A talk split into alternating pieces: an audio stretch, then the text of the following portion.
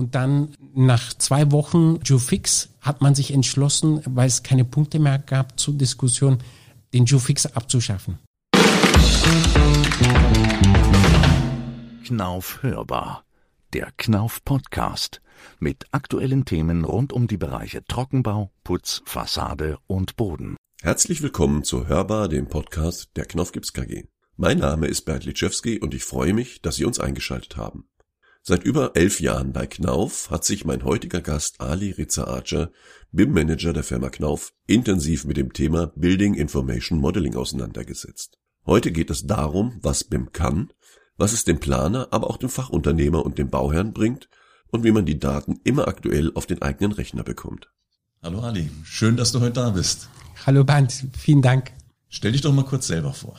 Was machst du bei Knauf und wer bist du denn eigentlich? Gerne, Bernd. Und zwar, mein Name ist Ali Reza Aja. Ich bin seit elf Jahren im Unternehmen Knauf tätig, in der aktuellen Position als BIM-Manager in der Abteilung Bautechnik. Da bin ich verantwortlich für unser Plugin, den wir zuletzt entwickelt haben äh, und darüber wollen wir ja auch reden. Genau, BIM ist das heutige Thema, Building Information Modeling.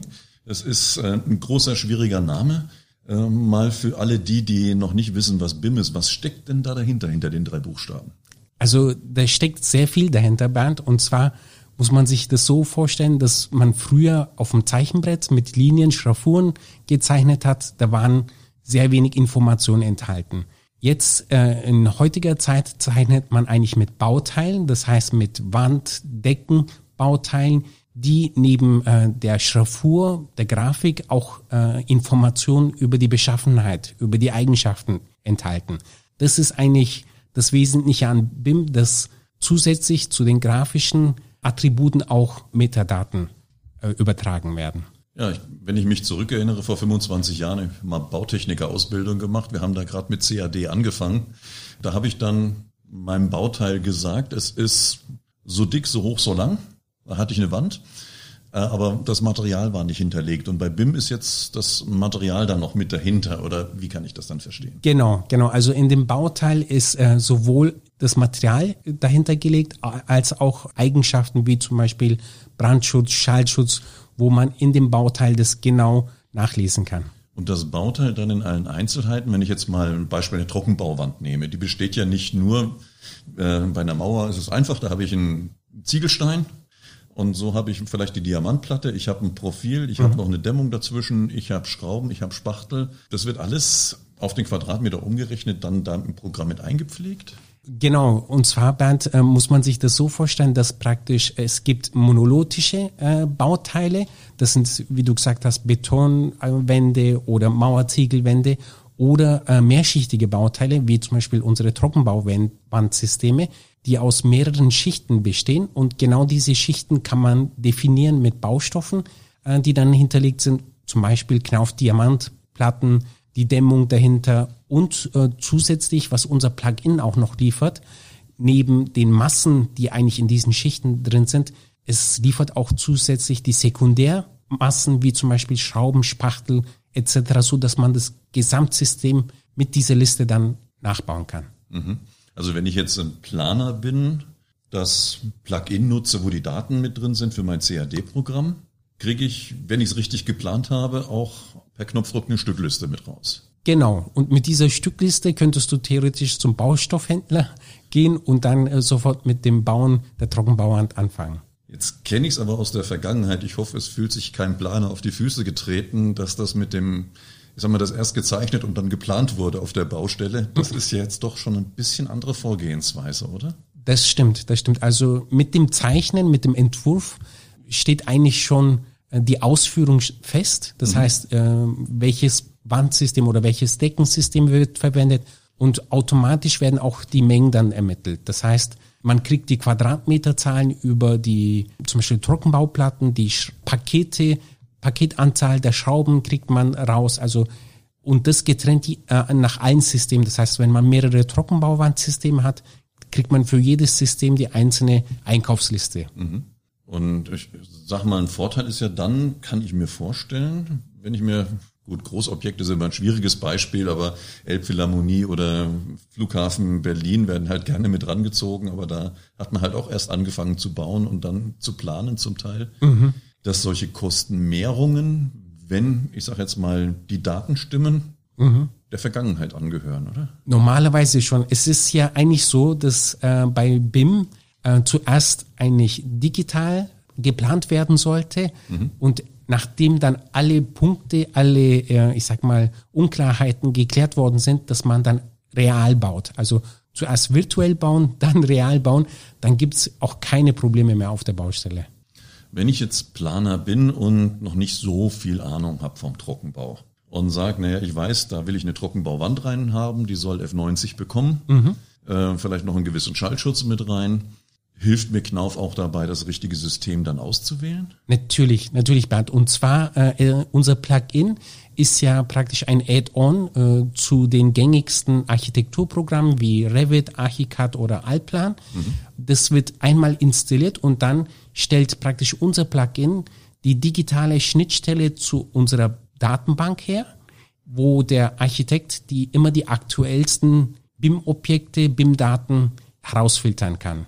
Also das Ganze online immer mit rein und nicht vielleicht auf einer Datenbank, die schon fünf Jahre alt ist und das Produkt gibt's schon gar nicht mehr, oder? Ganz richtig, ganz richtig. Und mhm. aus, aus diesen Daten kann äh, praktisch dann die Trockenbauwand ausgesucht werden mit Hilfe eines Systemfinders, so nennen wir das. Da werden bestimmte Filter gesetzt, wie zum Beispiel, wie du vorhin gesagt hast, Brandschutz, Schallschutz.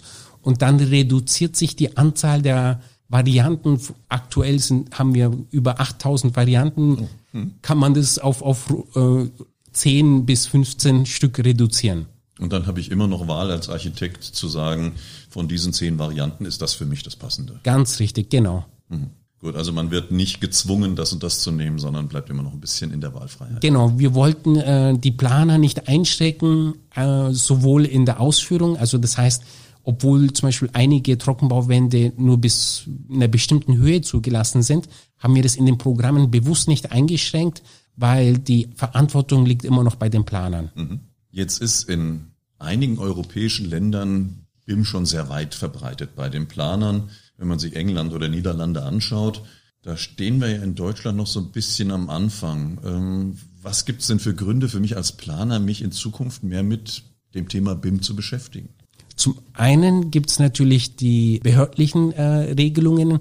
Das heißt, es wurde eine Niederschrift von den obersten mm, an die obersten Baubehörden gesendet, wo praktisch die Anwendung von BIM ab einer Summe von 5 Millionen Euro geprüft werden sollte. Das ist ein, ein wichtiger Grund. Dann der zweite Grund ist in meinen Augen eigentlich die Effizienz. Mm, da gibt es Studien, die bis zu das Sechsfache die äh, sechsfache Effizienz praktisch bestätigen, wenn man mit der äh, Planungsmethode BIM arbeitet und natürlich Zeit. Man spart sich enorm viel Zeit äh, dadurch und auch natürlich die Kosten dann. Ja, ich vergleiche das immer ganz gerne ein bisschen so wie mit dem Computer, der mir auf der einen Seite nervt und Zeit frisst, aber ohne ihn möchte ich nicht mehr arbeiten, weil äh, ganz händisch ist es doch immer ein bisschen schwierig. Das stimmt, das stimmt. BIM ist eigentlich die Automatisierung der Bauwelt, ich sag mal, in meinen Augen der analogen Zeichenbauwelt wird es dadurch sehr, sehr effizient. Mhm. Jetzt verbreitet sich's bei den Planern, da wird's mit eingeführt. Du hast gesagt, ab einer gewissen Bausumme. Ich denke, Bauträger, wo ähnliche Bauten immer wieder gemacht werden, ist es auch ein großes Thema. Mhm. Wann sollte ich mich denn als Fachunternehmer mit dem Thema BIM beschäftigen? Weil irgendwo kommt ja dann mal die Liste mit raus, wird aus BIM eine Ausschreibung. Der Planer weiß schon, ganz gut, was er da für Daten mit eintragen kann. Aber jetzt muss ja noch irgendeiner die Verarbeitung und die Zeiten mit reingeben und ein Angebot abgeben. Also je früher, desto besser ist meine Empfehlung. Ähm, da sollte man natürlich eng mit den Verantwortlichen zusammenarbeiten, in dem Fall natürlich mit den Architekten, mit den Planern. Da kann man das auch äh, im sehr frühen Stadion beeinflussen, ich sag mal zum Guten beeinflussen, dass man die Ausführung dann natürlich äh, besser hinkriegt und vielleicht auch angepasster. Mhm. Ähm, und, und dadurch äh, lohnt es sich auf jeden Fall für die Fachunternehmen, sich auf dem gleichen äh, Niveau wie ein Architekt praktisch die Programme anzuwenden. Teilweise gibt es auch äh, Viewer, die kostenlos sind, wo man praktisch diese Planungen von den Architekten betrachten kann. Dann kann man Vorschläge machen für die Ausführung seitens Fachunternehmer und das wird dann von Planerseite umgesetzt und dann gibt es dann auch keine Probleme auf der Baustelle bei der Ausführung dann. Mhm. Also wenn ich das Programm mir nicht gleich anschaffen will und die Pläne im BIM-Format kriege, gibt's, wie du sagst, kostenlose Viewer. Genau, da gibt's zum Beispiel Solibri ähm, oder EFC Viewer, also da gibt's etliche auf dem Markt, muss man nur nach, danach googeln und da kann man mit diesem Format, was der Architekt gesendet hat, die einlesen. Man kann zwar nichts verändern, dazu bräuchte man wieder so ein Architekturprogramm. Äh, ich habe neulich so einen Film gesehen, die größten Baukatastrophen gibt es als äh, Serie auf irgendeinem der Privatsender. Und was mir da aufgefallen ist, dass die größten Baukatastrophen nicht durch falsche Planung entstanden sind, sondern durch Planänderungen falsche an der Baustelle. Das würde ja dann im Prinzip ja auch wegfallen, weil, wie du sagst, wenn ich die Änderung mit eingebe, weil er sagt, na ja, ich will da aber jetzt keine, äh, was weiß ich, 55er Profil mit, rein, mit reinmachen, sondern ich nehme dann ein anderes Profil, dann wird der Planer dann sehen, dass es, ob es funktioniert oder nicht. Ganz richtig. Also deswegen hatte ich ja vorhin auch gesagt, zuerst äh, virtuell bauen, mhm. alle Probleme lösen und dann erst real bauen. Da kann man natürlich in Zusammenarbeit mit den Projektbeteiligten alle, äh, ich sag mal, Problemstellen durchgehen, alles lösen und ähm, es gibt zum Beispiel äh, auch Projekte, die wirklich in BIM geplant worden sind und dann auch in BIM ausgeführt worden sind. Und danach hat man angefangen, die Baustelle praktisch durchzuführen. Und dann nach zwei Wochen Geofix hat man sich entschlossen, weil es keine Punkte mehr gab zur Diskussion, den Geofix abzuschaffen. Oh. Das kenne ich aber ganz anders von den heutigen Baustellen. genau, und ähm, die Baustelle wurde äh, termingerecht und kostengerecht äh, fertiggestellt. Also das war dann schon ein sehr effektiver Nutzen von BIM. Ja, das ist, glaube ich, der Wunschtraum von vielen Architekten zu sagen, ich plane richtig und hinterher läuft alles ohne Probleme und man ist dann einfach fertig. Genau. Jetzt haben wir Vorteile für den Planer, mhm. auch für den Handwerker. Wie gesagt, er hat kompetente Daten, kann Änderungen mit reingeben, kann sicher kalkulieren. Gibt es auch für den Investor, für den Bauherrn Vorteile, wenn er mit BIM baut? Auf jeden Fall. Also er kann am Anfang zum Beispiel mehrere Ausführungen, Varianten von dem Projekt kalkulieren lassen, beziehungsweise den Entwurf von dem äh, Architekten machen lassen und das eigentlich in einer sehr kurzen Zeit, äh, die dann eigentlich nur Änderungen der Bauteile ähm, mit sich bewirkt und ähm, da kann er sich dann von Anfang an eine Gewissenheit äh, praktisch über Kosten und über die Zeit dann verschaffen. Also wenn ich sage, ich wechsle, was weiß ich, Dämmstoff X mit Dämmstoff Y aus, einen Knopfdruck und dann sehe ich einen anderen Preisvorschlag, sage ich mal, oder eine andere Richtpreiskalkulation. Ganz richtig, mhm. zum Beispiel. Und äh, ja, im Unterhalt beim Facility Management, äh, denke ich, kann es ja auch Vorteile bringen, oder? Das auf jeden Fall, wobei äh, man sagen muss, die sind eigentlich schon sehr, sehr fortgeschritten, die Facility Manager die haben in Vergangenheit selber 3D-Modelle erstellt und mhm. die dann natürlich mit diesen Daten gepflegt, mit Intervallen, äh, wo man praktisch die Bauteile warten muss oder wechseln muss. Und jetzt wird es immer so sein in Zukunft, dass praktisch das 3D-Modell äh, den Facility Managern übergeben wird und die dann eigentlich nur noch wenige Informationen eingeben müssen. Ich denke, die werden ein bisschen vom Kuchen abgeben müssen. Mhm. Aber sie haben dann Hilfen, ich habe jetzt gerade das Beispiel am Wochenende gehabt, in einer Schule sollen Beamer an der Decke montiert werden. Mhm. Und jetzt stehen sie vor dem Gebäude, was seit drei Jahren gebaut wurde und wissen nicht, ob sie da jetzt einen Beamer festschrauben dürfen wegen der Deckenheizung oder nicht. Okay. Vielleicht wäre sowas auch mit BIM ein bisschen einfacher zu lösen gewesen. Auf jeden Fall. Also da könnte man natürlich in dem digitalen Modell, äh, in dem Zwillingsmodell, in dem digitalen Zwillingsmodell dann natürlich nachschauen, welche Deckenkonstruktion ist oberhalb vorhanden mhm. und dementsprechend könnte man sofort dann entscheiden, welche Ausführung dann äh, gewählt wird. Ja, jetzt haben wir von der Planung, über die Ausführung, über die Wartung, den Betrieb des Gebäudes ja schon eine gute Dokumentation mit den BIM-Modellen, wenn sie fortlaufend angewendet werden. Und wenn das jetzt ein, ich sage jetzt mal, Gewerbegebäude war oder sowas und dann irgendwann umgebaut, zurückgebaut werden soll, mhm. kann ich mir vorstellen, dass ich durch die aktuell gehaltenen Pläne auch Vorteile habe. Auf jeden Fall, Bernd. Und zwar wichtig ist ja, dass an einem Modell gearbeitet wird von Anfang an und dieses Modell wächst dann praktisch mit der Zeit, mit den Informationen ähm, zum, ich sag mal, zur Ausführungsvariante hin zu, äh, auch zur Abbruchvariante. Mhm. In dem Fall, wenn es dann rück, rückgebaut wird, da kann man dann natürlich sehr schnell entscheiden, aus welchen äh, Stoffen die Bauteile bestehen und kann dann dementsprechend die Entsorgung planen, was dann eigentlich sehr, sehr effizient durchgeführt werden kann. Also wie die digitale Patientenkarte oder sowas. Ich habe den Lebenslauf des Hauses in dem Modell mit abgebildet mhm. und weiß zum Schluss, was ist alles umgebaut worden und was hat sich auch alles geändert. Ganz richtig. Man kann dann, ich sag mal, in sehr kurzer Zeit den Bestand zum Beispiel darstellen, aber auch äh, was hinzugekommen ist, was, was sich geändert hat. Das kann man sehr, sehr, sehr schnell darstellen, auch grafisch. Das ist äh, ja ein hochinteressantes Projekt. Ich denke gerade jetzt erstmal für größere Objekte, aber vielleicht auch für die kleineren in Zukunft immer interessanter. Jetzt hast du am Anfang gesagt, man braucht ein Plugin, um mit den CAD-Programmen damit umgehen zu können, mhm. um die Daten damit reinzubekommen. Wie funktioniert das mit diesem Plugin? Wo kriege ich das her und, mhm. und, und was steckt denn da alles drin? Also die erste Möglichkeit, wo man sich das Plugin verschaffen kann, ist auf unserer Internetseite auf knauf.de slash BIM. Mhm. Äh, da holt man sich, je nachdem, welches Architekturprogramm man verwendet, Archicad, Revit oder Alplan, dieses entsprechende Plugin für die Versionen, installiert das einmalig und dann bekommt man aktuell noch einen App-Code. In der äh, nächsten Variante wird auch dieses dann abgeschafft, so dass man eigentlich ohne Code das dann verwenden kann.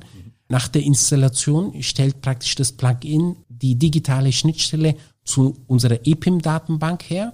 Das heißt, man bekommt immer die aktuellsten Informationen von den Bauteilen und wenn sich irgendwelche Attribute wie zum Beispiel Brandschutz oder Schallschutz ändert, dann wird man auf jeden Fall benachrichtigt. Das heißt, bei jedem Programmstart oder manuell kann man das auch überprüfen, wie aktuell sind die Systeme. Sind die Attribute dort noch richtig oder falsch und kann dann dementsprechend das updaten oder auch so lassen, zum Beispiel bei Bestandsgebäuden. Naja, ah also wenn ich jetzt geplant habe mit einem Wandaufbau, der was weiß ich, F30 ist und nach der nächsten Prüfung ist der F60, dann werde ich gefragt, willst du jetzt die bessere Wand da drin haben?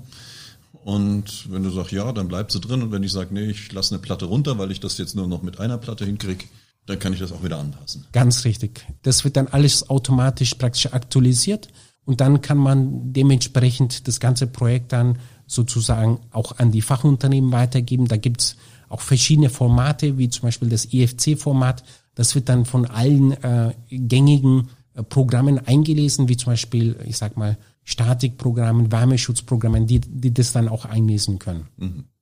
Ja, wir sind schon fast wieder am Schluss. Die 20 Minuten sind schon wieder soweit voll. Du bist jetzt hier bei Knauf ja, für BIM im Einsatz, das Ganze und die EPIM-Daten zu pflegen und was alles damit dazugehört. Was wird da in der Zukunft noch auf uns zukommen? Also Kannst da, du da schon ein bisschen was verraten? natürlich, da wird sich noch sehr viel tun, Bernd. Also es sind noch viele spannende Aufgaben zu lösen, wie zum Beispiel, ich sage nur eins, äh, wie zum Beispiel die Ausschreibungstexte hinterlegen, so dass man eigentlich aus dem BIM-Modell automatisch dann die Ausschreibung erzeugen kann oder auch äh, eine Preiskalkulation eventuell äh, aus dem Modell, das, so dass man grob abschätzen kann, wie zum Beispiel äh, die Trockenbausysteme dann praktisch äh, was die dann ausmachen werden an der mhm. Gesamtsumme. Ja, und ihr stellt euch ja auch in der Abteilung neu auf und größer. Das Thema Digitalisierung steht ja bei Knauf ganz oben. Und ich denke, da werden wir nicht nur mit BIM in Zukunft noch mehr unseren Kunden unterstützen können. Natürlich, das stimmt. Also da sind wir auf jeden Fall mit unseren Kollegen dran, die Arbeit von den Fachunternehmen, von den Planern noch schlanker und noch effizienter zu machen. Gut, dann werden wir den Link in den Show Notes mit einfügen. Mhm. Und danke, dass du da warst, Ali, und bis zum nächsten Mal. Gerne. Danke auch, Bernd. Ja, tschüss. Tschüss. Ja, vielen Dank auch an Sie für das Zuhören. Wir hoffen, dass Ihnen diese Folge der Knaufhörbar wieder gefallen hat. Wenn Sie Fragen, Wünsche und Anregungen zu diesem Podcast haben, dann senden Sie doch eine Mail an hörbar.knauf.com. Hörbar natürlich mit OE geschrieben. Ich freue mich, Sie beim nächsten Podcast der Knaufhörbar wieder begrüßen zu dürfen und verabschiede mich bis zum nächsten Mal.